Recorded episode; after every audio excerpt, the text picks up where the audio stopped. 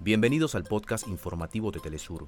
Acá te contamos los temas que son noticia el día de hoy. Comenzamos. En la víspera del Día de la Independencia de Brasil, el presidente Lula da Silva asegura que aún están sin terminar y reconoce que hay que recomponer lazos con el ejército.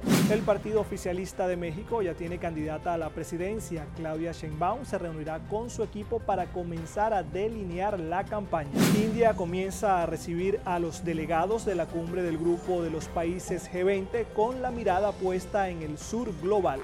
Hasta acá nuestros titulares. Para más información recuerda que puedes ingresar a www.telesurtv.net.